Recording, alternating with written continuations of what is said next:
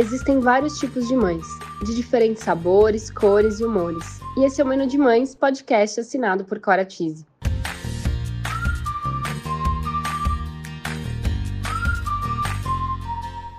Bem-vindos a mais um episódio do podcast Menu de Mães, com apoio da Magic Toys.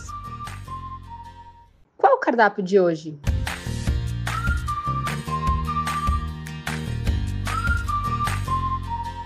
Bom, gente, o cardápio de hoje é sobre o câncer de mama e esse mês tão importante. Bom, não é novidade para ninguém que estamos no mês do Outubro Rosa e esse período é dedicado à conscientização em relação ao câncer de mama.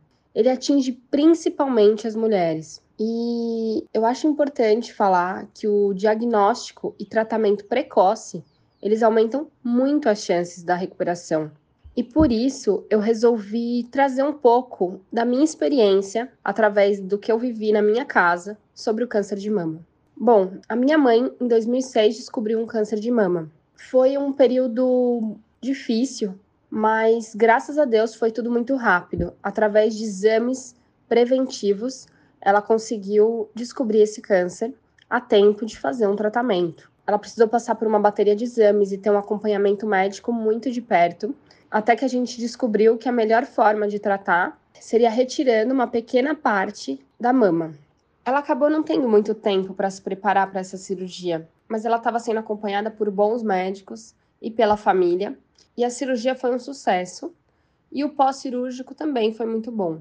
Para continuar o tratamento, ela precisou submeter algumas sessões de radioterapia. E eu me lembro muito bem na época que a minha mãe fazia essas sessões de radioterapia na maioria das vezes, sozinha. Na época eu não tinha essa percepção que eu tenho hoje, mas eu acho que ela precisava ser mais acolhida. Ela sempre teve o apoio da família e a gente sempre esteve super disponível para estar com ela em todos os momentos. Mas nesse momento, eu acho que até a família não sabia como lidar. E como ela passava sempre muita segurança, muita independência, ela se mostrava muito autossuficiente.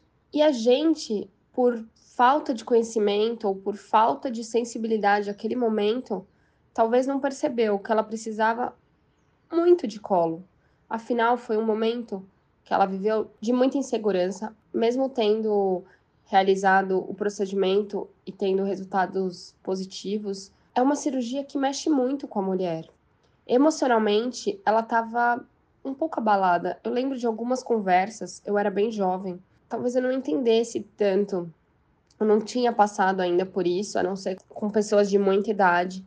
Então, era muito difícil saber a melhor forma de lidar. E hoje que eu sou mais madura, eu sou mãe, eu percebo ainda mais a necessidade de acolher a pessoa nesse momento tão difícil, nesse momento de tanta insegurança que mexe tanto com a autoestima da mulher. Bom, a radioterapia também foi um sucesso e a partir daí a gente foi acompanhando de perto durante longos anos. Em 2012, é, em um exame específico, ela descobriu um novo câncer de mama. E dessa vez ele estava nos dutos. Não dava para garantir que esse câncer ainda era o mesmo câncer daquela vez, porque todos os exames durante esses seis anos foram muito positivos. Porém, nesse momento, a gente já sabia que ele dá com um câncer um pouco mais agressivo. A gente fez os exames, né, com a nossa mãe e acompanhando todas as conversas ao médico, a gente entendeu que dessa vez a alternativa era uma redução total da mama, inclusive do duto. Isso deixou a gente um pouco apreensivo, Durante esses anos, a gente também aprendeu muito, porque a gente já estava lidando com outra doença muito significativa junto com a nossa mãe. Então a gente se uniu ainda mais. E dessa vez com um olhar um pouco diferente, porque dessa vez aquela mulher autossuficiente, aquela mulher que antes que lidou com o câncer de uma forma super positiva e segura, pelo menos aparentemente, ela dessa vez estava muito fragilizada. Tão fragilizada a ponto de não conseguir tomar essa decisão sozinha, é, devido a, a outro diagnóstico de uma doença dela. E por conta disso, a gente da família teve que se unir e tomar uma decisão para ela, uma decisão de vida.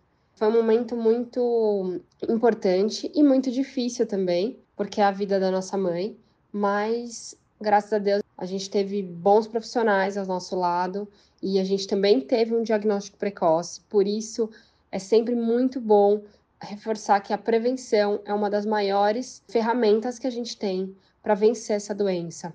E graças a Deus a gente conseguiu fazer uma operação, ainda com tempo. A gente teve grande sucesso na operação e dessa vez ela não precisou se submeter a nenhum outro tratamento além da cirurgia. O pós-cirúrgico foi um pouco mais difícil porque ela não entendia muito é, tudo que tinha acontecido, ela questionava muito, mas dessa vez a gente estava muito mais preparado e muito mais forte para lidar com aquilo, sabendo que ela precisava da gente. Então, eu acho que é muito importante a gente perceber que essa mulher, muitas vezes, mesmo se mostrando forte, ela por dentro pode estar tá precisando de ajuda. E muitas vezes a gente tem que ter essa sensibilidade para poder acolher.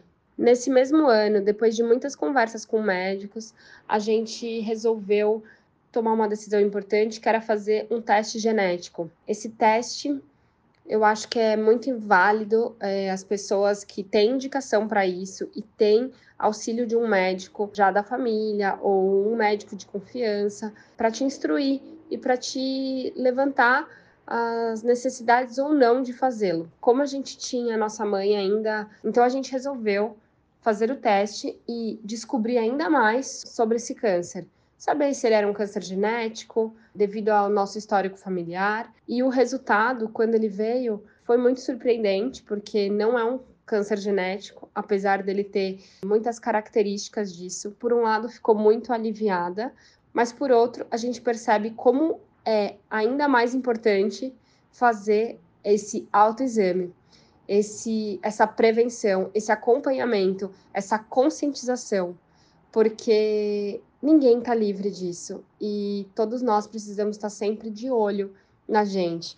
A gente tem muitas formas de cuidar do nosso corpo, de cuidar da nossa mente. Então eu convido vocês a praticar o autocuidado durante o ano e principalmente nessa época do ano que a gente está aqui para relembrar, para enfatizar e para reforçar a importância do Outubro Rosa. Bom, espero que vocês tenham gostado do episódio de hoje, que ajude a vocês, que ajude muitas mulheres a procurar uma ajuda, a entender a importância e também inspire mulheres que estão passando por isso com histórias muito positivas, com histórias de grande sucesso. É, muito obrigada. Beijos, Có.